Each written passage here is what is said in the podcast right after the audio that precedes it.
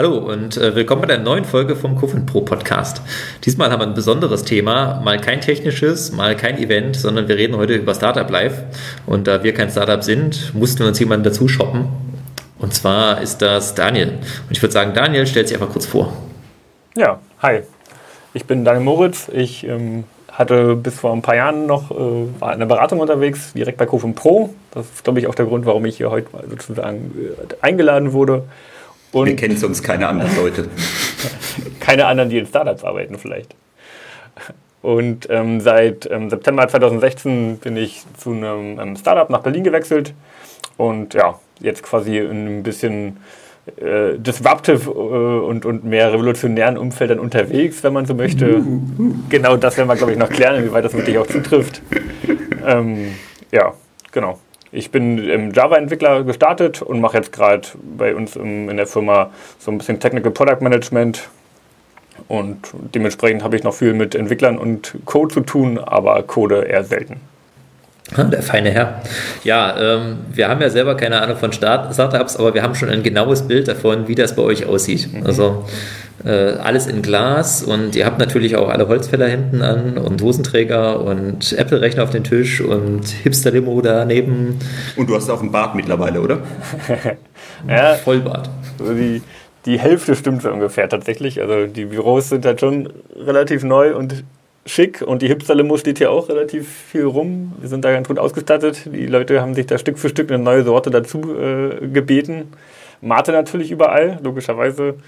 Ähm, mit den Bärten und Holzfällerhemden, das, das passt noch nicht so ganz. Da sind wir dran, aber der Bartwuchs, wir sind ja doch ein sehr junges Team, da muss man noch ein bisschen warten, bis die Vollbärte überall sprießen.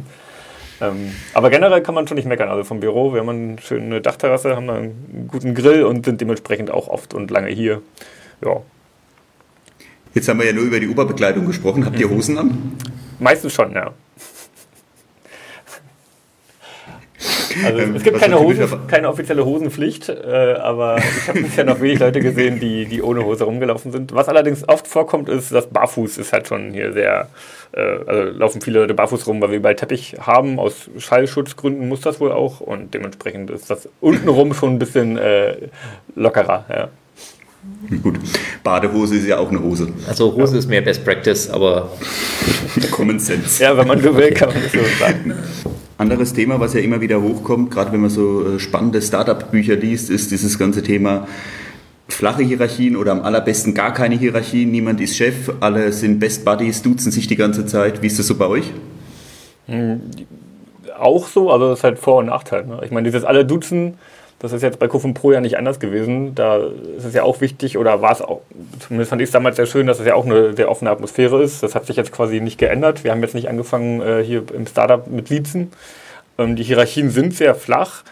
Nichtsdestotrotz, wir sind jetzt so knapp 50 Leute, ist es jetzt gerade wichtig, dass man da ein paar Strukturen schafft und das dann aus dem Team heraus zu machen, wo noch nicht so viele Leute überhaupt Führungserfahrung haben, ist dann auch gerade eine Herausforderung, vor der wir so ein bisschen stehen. Wie macht man das so, dass möglichst viele das mittragen und man nicht alles bestimmt? Zehn Leute einigen sich auf den Vorschlag und 40 finden es dann doch nicht so toll und so. Also das ist schon so, dass wir gerade noch sehr flach sind, aber auch sehen, dass es notwendig ist, da ein bisschen mehr drüber nachzudenken, wie man sich aufstellt und niemand ist Chef, das stimmt nicht so ganz. Ähm, also zumindest die beiden Gründer, ähm, Philipp und Patrick bei uns hier, die sind dann auch diejenigen, die solche Entscheidungen natürlich letztendlich treffen und das ist auch äh, anerkannt und glaube ich steht nicht in Frage. Da, das ist schon ziemlich klar geregelt.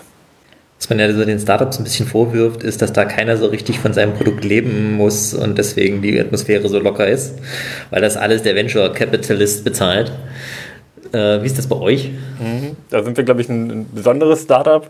Ähm, bei uns gibt es gar, keine, gar keinen großen Venture Capitalist, der da jetzt da äh, halbjährlich irgendwie um Geld gefragt werden muss, sondern wir, ähm, also bei uns gibt es drei Produktstränge, die sozusagen ähm, entwickelt werden mit unterschiedlich, äh, unterschiedlicher Stärke.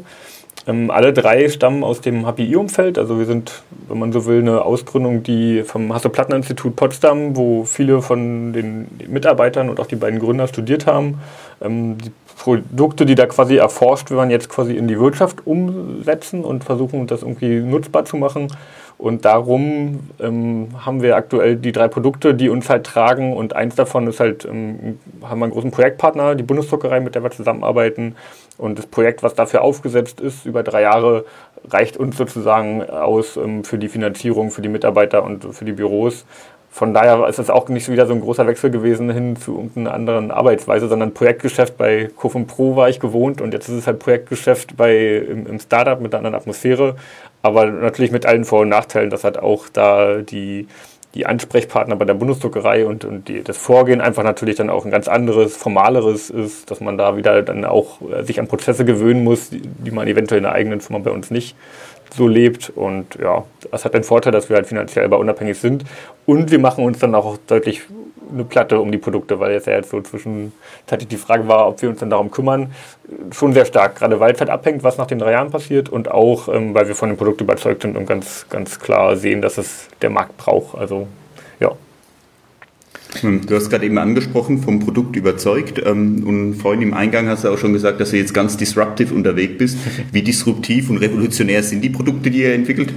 Es hält sich, glaube ich, in Grenzen, weil man in, in den beiden Kategorien sind wir jetzt nicht total, wenn man nicht total sozusagen einen anderen Ansatz gewählt, sondern das Produkt, ähm, was jetzt, wo ich auch sozusagen die technische Leitung mit innehabe und was auch 30 der 50 Leute bei uns quasi, ähm, woran die arbeiten, ähm, da geht es um die sichere Speicherung und den sicheren Datenaustausch ähm, innerhalb von, von der Firma oder auch über Firmengrenzen hinweg. Also wenn man will, so die, die Einfachheit von Dropbox ähm, gepaart mit einer sicheren, zertifikatsbasierten ähm, Authentifizierung darunter. Und das Ganze ist dementsprechend jetzt nicht so, dass man sagt, ja, wir fegen da den ganzen Markt weg, wir setzen halt stark auf den Made in Germany Aspekt und auch den, die Datenschutzrichtlinien, die wir halt alle locker schon von vornherein erfüllen, einfach weil unsere ähm, Verschlüsselung wirklich Ende zu Ende ist. Also wir packen einzelne Pakete, werden halt in die Cloud hochgeladen, aber niemand kann damit irgendwas anfangen, außer dem Endnutzer selbst, der es mit seinem eigenen Zertifikat gesichert hat. Und ähm, ja, das ist halt jetzt nicht so mega disruptive, aber für den Mittelstand gerade, auf den wir zielen, ähm, schon aktuell noch ein bisschen was Revolutionäres, dass sie das dann einfach hoffentlich nutzen dürfen, ohne 5000 äh, Datenschutzauflagen in verschiedensten europäischen und außereuropäischen Ländern irgendwie zu befürchten. Das ist sozusagen eher die, die Richtung, in die es geht. Tja, echt ein bisschen abgefahren, dass ihr sowohl ein Projekt am Start habt statt ein Produkt und ähm, auch so stark Regulatorik getrieben seid, wie wir ja eigentlich auch. Seid ihr überhaupt ein richtiges Startup oder ist, also andersrum gefragt, glaubst du, ihr seid ein typisches Startup oder ist das schon eher ungewöhnlich? Hm, ich glaube, das hängt ein bisschen davon ab, was man mit dem Startup verbindet. Also wir sind auf jeden Fall von der von der Kultur, die jetzt hier innerhalb der Firma herrscht, wir, würde ich uns ganz klar als klassisches Startup bezeichnen. Also ne, es ist halt schon so, dass wir da ähm, darauf getrieben sind, die beste Lösung zu finden und wenig ähm, Politik sozusagen das tägliche Miteinander beeinflusst. Das finde ich ein Unterscheidungsmerkmal, was, was wertvoll ist, weil in vielen ähm, Konzernen und auch größeren Unternehmen, die ich jetzt kennengelernt habe, einfach durch die Projekttätigkeit bisher, ist es schon so, dass dann relativ oft ähm, nur noch 40 Prozent überhaupt für die eigenen Produkte die Zeit genutzt wird und der Rest wird damit verbracht, dass man möglichst gut dasteht ja, was das angeht, sozusagen in der Teamarbeit sind wir schon relativ ähm, stark zusammen. Wir haben jetzt keine externe Abhängigkeit von der Finanzierung, was das, glaube ich, ein Vorteil ist, aber was uns wahrscheinlich von diesem typischen IT-Startup, wie man es jetzt quasi aller, weiß ich nicht, Facebook oder auch größere ähm, ähm, Beispiele da kennt. Das sind wir nicht. Wir werden uns auch, also ist auch nicht geplant, zumindest soweit ich jetzt aktuell weiß, dass es irgendwie jetzt groß durchstarten und wir wollen verkaufen und dann geht es weiter, sondern es hat schon als Firma angelegt, die verschiedene Projekte halt weiterhin ähm, fördert. Wir haben auch ein eigenes Produkt, wo wir hoffen, dass wir dann natürlich da einen größeren Kundenstamm erreichen. Das ist halt eine Whiteboard-Lösung, eine digitale, mit der man ähm, kollaborativ an verschiedenen ähm, Standorten arbeiten kann. Das ist halt komplett nur von uns jetzt äh, getrieben, entwickelt. Auch Marketing und Sales haben wir da ein bisschen dran. Aber ja, das ist, glaube ich, dann eher dieser typische Part, dass wir uns auch darum kümmern müssen, wo wird es gehostet und so weiter. Na gut, aber wenn der Unterschied beim Entwickeln des Projekts schon gar nicht so groß ist, dann sind die Projekte doch wahrscheinlich irgendwie deutlich anders aufgesetzt, als wir es jetzt aus den klassischen Konzernen, also du kennst ja die Banken selber noch, gewohnt sind. Das heißt, eigentlich geht davon aus, bei euch ist alles agil, richtig? Ja, also hm, was ist denn das klassische, das klassische agile Projekt? Ist ja schon ein guter Begriff an sich, glaube ich. Also wir arbeiten schon stark miteinander und flexibel und wir haben halt ähm, unsere Scrum-Termine, die wir regelmäßig durchführen, Wir haben halt die Herausforderung, dass wir mit vier Teams quasi arbeiten und auch nicht ganz sicher sind und immer wieder mal wechseln, wie wir jetzt vorgehen. Aber ich glaube, allein dieses Wechseln und nicht sicher sein und darüber reden ist halt schon ein Punkt, der dafür spricht, dass wir da agil sind an der Stelle. Das heißt, unsere Teams ändern sich so alle drei Monate mal, dass quasi die Zusammensetzung ein bisschen shiftet, dass nicht immer nur die gleichen Teams an der gleichen Sache arbeiten, sondern dann ein, zwei Leute wieder mal rübergehen. Dann ist die Art und Weise auch, wie wir Mitarbeitergespräche führen und so weiter, etwas, was wir seitdem ich da bin, in den knapp zwei Jahren jetzt schon ähm, zweimal geändert haben. Also auch da ist es so, dass wir immer wieder gucken, ist es gerade passend für den Rahmen, den wir eigentlich erfüllen wollen. Wir haben jetzt zum Beispiel statt ähm, einem direkten Teamleiter oder einer direkten Führungsposition ähm, versuchen wir jetzt gerade, dass wir quasi so ein Mitarbeitergespräch ähm, mit einem Peer-Review machen, als Peer-Prozess. Also das ist halt was, wo wir gesagt haben, ja, das passt noch nicht so gut, lass uns mal zusammensetzen. Dann gab es dafür eine Taskforce, die hat sich zwei, dreimal getroffen und jetzt probieren wir den neuen Vorschlag aus. Und das sind jetzt so die Sachen, die ich sagen würde, auf der, auf der Firmenprozessebene sind wir schon ziemlich agil. Ähm, und auf der technischen Projektebene, ja, wie gesagt, da hängt halt ein bisschen davon ab. Wir sind da schon eher diejenigen, die sagen, wir probieren das mal schnell aus, wir bauen dafür mal schnell ein, ein Proof of Concept und wenn der funktioniert, dann können wir das auch als Feature vorschlagen. Aber an manchen Stellen, wenn jetzt gesagt wird, nee, wir wollen das unbedingt so haben, müssen wir halt auch mal ein bisschen sozusagen da zurücktreten und können nicht alles permanent wieder ähm, in Frage stellen oder mit der kleinsten Lösung immer bedienen. Also das versuchen wir natürlich mhm. am meisten. Da auch ein bisschen Minimal Viable Product am Anfang zu schaffen, um dann zu sagen, lass uns mal gemeinsam lernen, was jetzt das Beste ist. MVP war genau mein Stichwort, mhm. da wollte ich jetzt eh gerade Endlich nachhaken. hast du es gebracht. Zehn Minuten neben mir, warte, man sagt das, man sagt das. genau. Ich knapper schon die ganze Zeit an den Fingernägeln und auf dass das Stichwort kommt. Ähm, Spaß beiseite. Ähm, jetzt ist ja auch das typische, äh, die typische Bibel im Startup-Kontext, ja Lean Startup, Eric Ries kennt jeder, hat jeder in dem Kontext schon gelesen. Und eine der zentralen Kernthesen ist ja, äh, dass du nicht produktorientiert, sondern kundenzentriert an das Thema dran gehst und versuchst, ähm, auf, gemeinsam mit dem Kunden die Bedürfnisse zu entwickeln und darauf auf der Basis dann ein Produkt zu entwickeln, indem du immer wieder Experimente durchführst und Hypothesen validierst. Inwieweit macht ihr sowas? Hm, das ist genau der Punkt, den ich vorhin meinte, dass da hängt es halt sehr stark davon ab, dass man den Projektpartner auch überzeugt, für solche Methoden äh, mitzuwirken. Ne? Da wir in diesem BDAF-Projekt sozusagen nur als Softwareentwickler tätig sind, ähm, haben wir das von Anfang an immer wieder vorgeschlagen, auch gemacht. Es gab dazu auch Fallstudio und User wurden schon sozusagen an die ersten Layouts gesetzt, bevor überhaupt irgendwas an Code stand. Also das wurde vom Projektseite her schon auch wahrgenommen und ich glaube, da haben wir schon viel mitgetrieben, dass wir sagen, User-Centric ist halt an der Stelle total wichtig, um die Leute auch abzuholen, auch wenn es ein technisches Produkt ist. Ne? Gerade dann ist es wichtig, damit die sich aufgehoben fühlen und, und diese komplexen Vorgänge verstehen können. Ähm, und bei dem Produkt, was wir selber in der Hand haben, komplett das Nextbot, da ist es schon stark so, dass wir ähm, ja, hören stark darauf, was wir quasi an Feedback bekommen. Ähm, dadurch, dass es halt eine Web-App ist, kann man da auch sehr schnell reagieren, kann die Änderungen dann wirklich auch äh, ein, zwei Wochen später bereitstellen, wenn da irgendwie jetzt ein größerer Umbau nötig war und sich dann wieder das Feedback abholen. Da gibt es halt einen direkten ähm, Kontakt zu den Kunden, die wir drauf haben. Da gibt es auch schon ein paar hundert, also von daher ist da ein reger Austausch.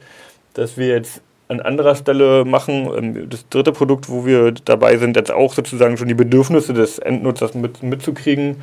Das ist halt auch ein sehr technischer Kontext, da ist es halt immer schwierig, wer ist denn der eigentliche Endnutzer? Ne? Der, der nachher das irgendwo installieren soll oder der, der es dann jeden Tag benutzt? Ähm, da versuchen wir jetzt gerade viel mit Mocking und ähm, auch technischen Prototypen. Da geht es halt um ein Zugangssystem, was ähm, auf verhaltensbasierter Authentifizierung basiert. Und wir haben dafür jetzt zumindest schon eine Tür vorne gebaut, dass man halt sieht, die geht nur auf, wenn ich mit der App dicht genug dran bin und so. Das sind dann schon Punkte, die ja auch da reingehen. Aber es ist halt sehr, also was wir wenig machen, ist ja zum Beispiel Paper Prototyping. Das wäre jetzt noch ein hm. Ticken früher eigentlich möglich, aber da wir dann schon auf der Suche nach potenziellen Partnern und, und weiteren ähm, Produktabnehmern auch sind, ist das tatsächlich was, wo, wo, wo wir gerade nicht so viel Energie reinstecken.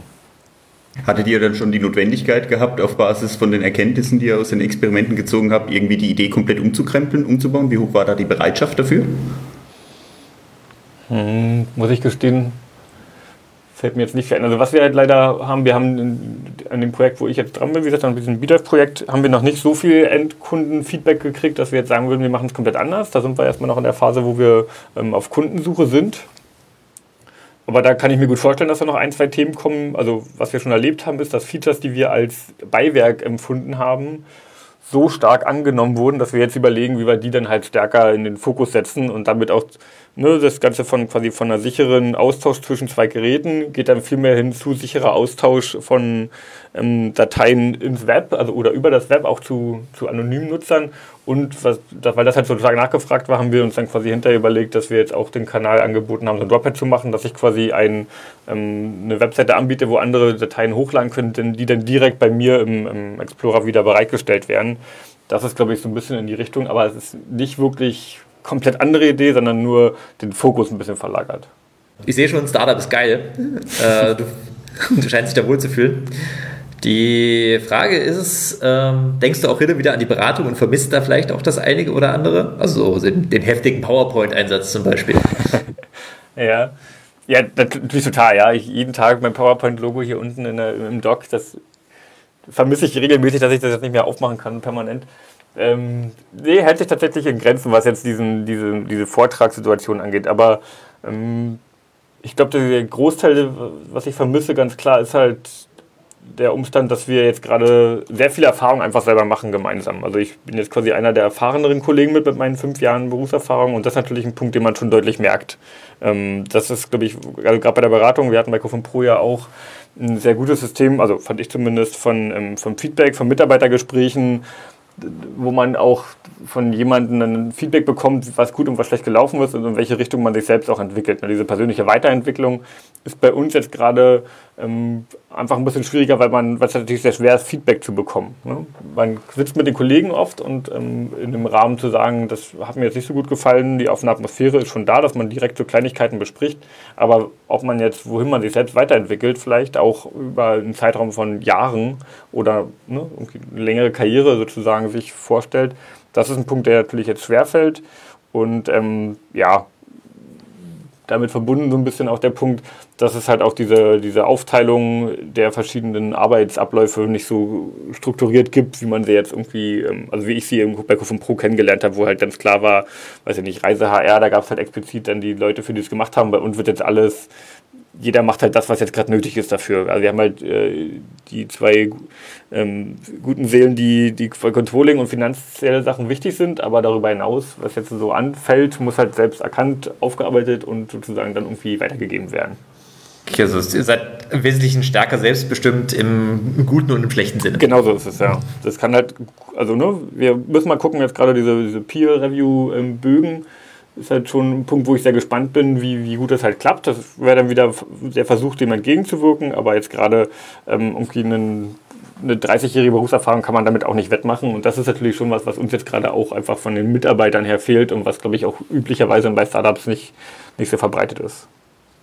Jetzt hast du ja gesagt dass ihr da ein sehr juniores Team seid und da äh, dass so ein bisschen die Erfahrung äh, dir fehlt, wie wir sie damals äh, bei uns hatten. Ähm, wie sieht es bei euch dann mit Weiterbildung aus? Schult ihr euch dann regelmäßig, um da beim heißen Scheiß komplett vorne mit dabei zu sein? Oder? Ja, schon. Also ähm, es gibt jetzt nicht diesen diesen ausgearbeiteten Trainingsplan, wo ja irgendwie so ein bisschen die Grundstufen, wer was wie wo wann in den ersten Jahren macht, wie, wie es jetzt so bei Kofun Pro der Fall ist. Ähm, aber was wir schon versuchen, also ich finde halt gerade Konferenzen ist halt ein, ein, gutes Thema, wo man einfach ein bisschen Weitblick bekommt, was ja gerade für die, ähm, die direkt von der Uni kommenden ähm, Absolventen teilweise natürlich ganz cool ist, um überhaupt mal so einen Überblick zu bekommen. Und auch für die, für unsere Senior-Entwickler jetzt, ähm, die nutzen regelmäßig Workshops. Wir waren jetzt letzte Woche gerade bei ähm, Implementing im Domain-Driven Design ähm, also wo wir gucken, dass auch, wenn es fachlich halbwegs passt, ne, dieses, diesen Match irgendwie zu machen, das ist dann eher so, ja, Pi mal Daumen, das in vielen Fällen ähm, ist es relevant für uns, was gerade so ansteht. Und auch technologisch Java ähm, bei der Druck, bei den Meetups und so weiter sind wir natürlich mit dabei. Um, da gibt es ja quasi keinen festen Plan, aber es wird schon genutzt. Und ich versuche auch das immer wieder nochmal zu adressieren und die Leute da ein bisschen hinzuschicken, damit sie auch wirklich ähm, ja, was mitnehmen für sich und was daraus kommt, was wir auch intern machen an Weiterbildung, ist halt ein regelmäßigen Termin alle zwei Wochen, wo halt vorgetragen wird, was man gerade so aus den verschiedenen Projekten, die drei Produkte, die wir haben, halt gelernt hat, das dann den anderen zu erklären. Auch mal extern hat man jetzt letztens jemanden dabei. Ähm, da gucken wir halt, dass wir uns gegenseitig auf, sozusagen auf dem Laufenden halten und innerhalb von den Produkten gibt es sowas dann auch nochmal einmal die Woche einen Austausch alle Backend-Entwickler, alle Desktop-Client-Entwickler, alle Frontend-Entwickler. Also da ist halt viel erstmal gegenseitiger Austausch und dabei kommen ja auch oft neue Themen auf. Das war interessant, das deckt sich so ein bisschen mit meiner Erfahrung, dass gerade bei diesen User Groups die großen Unternehmen eher unterrepräsentiert sind und viele kleine Unternehmen da auftauchen. Vielleicht ist das ja wirklich so der Erfahrungsaustausch, den man darüber nachholt. Na, ich könnte mir halt vorstellen, dass es auch ein bisschen darüber kommt, dass man, also was halt wichtig ist bei uns, ist halt nur das, die, der eigenverantwortliche Antrieb irgendwie. Man muss halt Lust haben, sich dahinter zu klemmen und da mitzumachen. Und ich glaube, dass, dass deswegen der Anteil an Mitarbeitern, denen das halt Spaß macht, tendenziell höher ist bei so kleineren Firmen und eventuell ein bisschen abnimmt in die größeren Konzerne rein und dass die dann von sich aus auch nicht sagen, ah, ich besuche jetzt hier mal ein Meetup, sondern dass das dann vielleicht was ist, was demjenigen, der jetzt gerade mit ähm, Java da irgendwie neue Sachen ausprobiert und die neue Datenbanktechnologie da nicht geklappt hat, dass er dann auch da Interesse hat, sich auszutauschen. Könnte ich mir vorstellen. Wie ist das bei euch technologisch? Ähm, seid ihr schon eher mit dem hippen Zeug unterwegs oder habt ihr eher eine klassische Plattform? Das ist ja auch so das, was man so den Konzernen so vorwirft, dass es da eine Technologie zehn Jahre braucht, bis sie sich mal durchgesetzt hat. Ähm, ja, wir sind schon eher an der, an der Cutting-Edge-Front dran, manchmal auch ein äh, bisschen zu edgy und dann, dann bleeding es auch manchmal ein bisschen. ähm, ja, also wir haben damals sogar angefangen ähm, vor zwei Jahren mit dem, mit dem JBoss noch ein bisschen, weil einfach vom Wissen her da die ein, zwei Leute dann noch ganz gut dabei waren, aber sind mittlerweile, was das angeht, also wir, wir gehen in Richtung, sage ich jetzt mal, von der Microservice-Architektur technologisch, haben da Spring Boot im Einsatz, was glaube ich schon so das halbwegs moderne, der halbwegs modernere Ansatz ist gegenüber so einem großen Application-Server. Und auf der Frontend-Seite wird da ähm, React genutzt bis zum Abwinken mit auch allen Neuerungen und weiß ich nicht, da stecke ich nicht so tief drin, aber ich kriege bloß mit, dass es auch schon mal vorkam, dass wir dann zurückpatchen mussten, weil irgendwas halt noch gar nicht so gut war, wie es gedacht war. ähm, also das läuft da technologisch, sind wir glaube ich schon ziemlich vor mit dabei und das hat halt auch den Vorteil, dass wir viele von diesen ganzen ähm, DevOps naja, Zielen, die man so hat, lässt sich natürlich zumindest technologisch schon mal ganz gut regeln. Also wir arbeiten mit Docker, das heißt, wir können dann auch den, den Austausch zum Hosting-Partner mit Docker ganz gerne und gut machen und rüberschieben, können auch hier intern schnell die Sachen ausprobieren, die ein anderer entwickelt hat, haben da halt alle Branches, alles jederzeit laufbereit. Was natürlich auch ein Vorteil dann ist für die Entwicklung selbst, dass es einfach schneller geht. Cool. Dann bedanke ich mich viel verrückt bei dir. Vielen Dank für die offenen Worte. Ja. Und schön, dich mal wieder gehört zu haben. Ja, ebenso. Gerne. Bestimmt nochmal, oder? Ja, auf jeden Fall sehr gerne. Ich bin auch gespannt auf die nächsten Folgen. Alles klar, viele Grüße nach Berlin. Tschüss. Gut, Daniel. Ciao. Mach's gut, ciao. Tja, und das war's auch mit Daniel. Ähm, war diesmal ein anderes Format, als wir sonst gewohnt waren. Ähm, ich fand's spannend. Die, die Diskussion war, war schön. Haben wir auch schon lange nicht mehr, nichts mehr von Daniel gehört gehabt. War jetzt auch das erste Mal für uns, dass wir nicht zusammen äh, in einem Raum saßen, als wir aufgenommen haben. Ähm, werden wir aber bestimmt nochmal machen. Also ich fand's gut und ich möchte gerne wissen, was ihr davon haltet. Also wenn ihr Feedback habt, dann bitte immer auf der Homepage oder bei uns die internen in Yammer. Und ansonsten würden wir uns freuen, wenn wir uns bald wieder hören. Bis bald. Haut rein. Ciao. Ciao.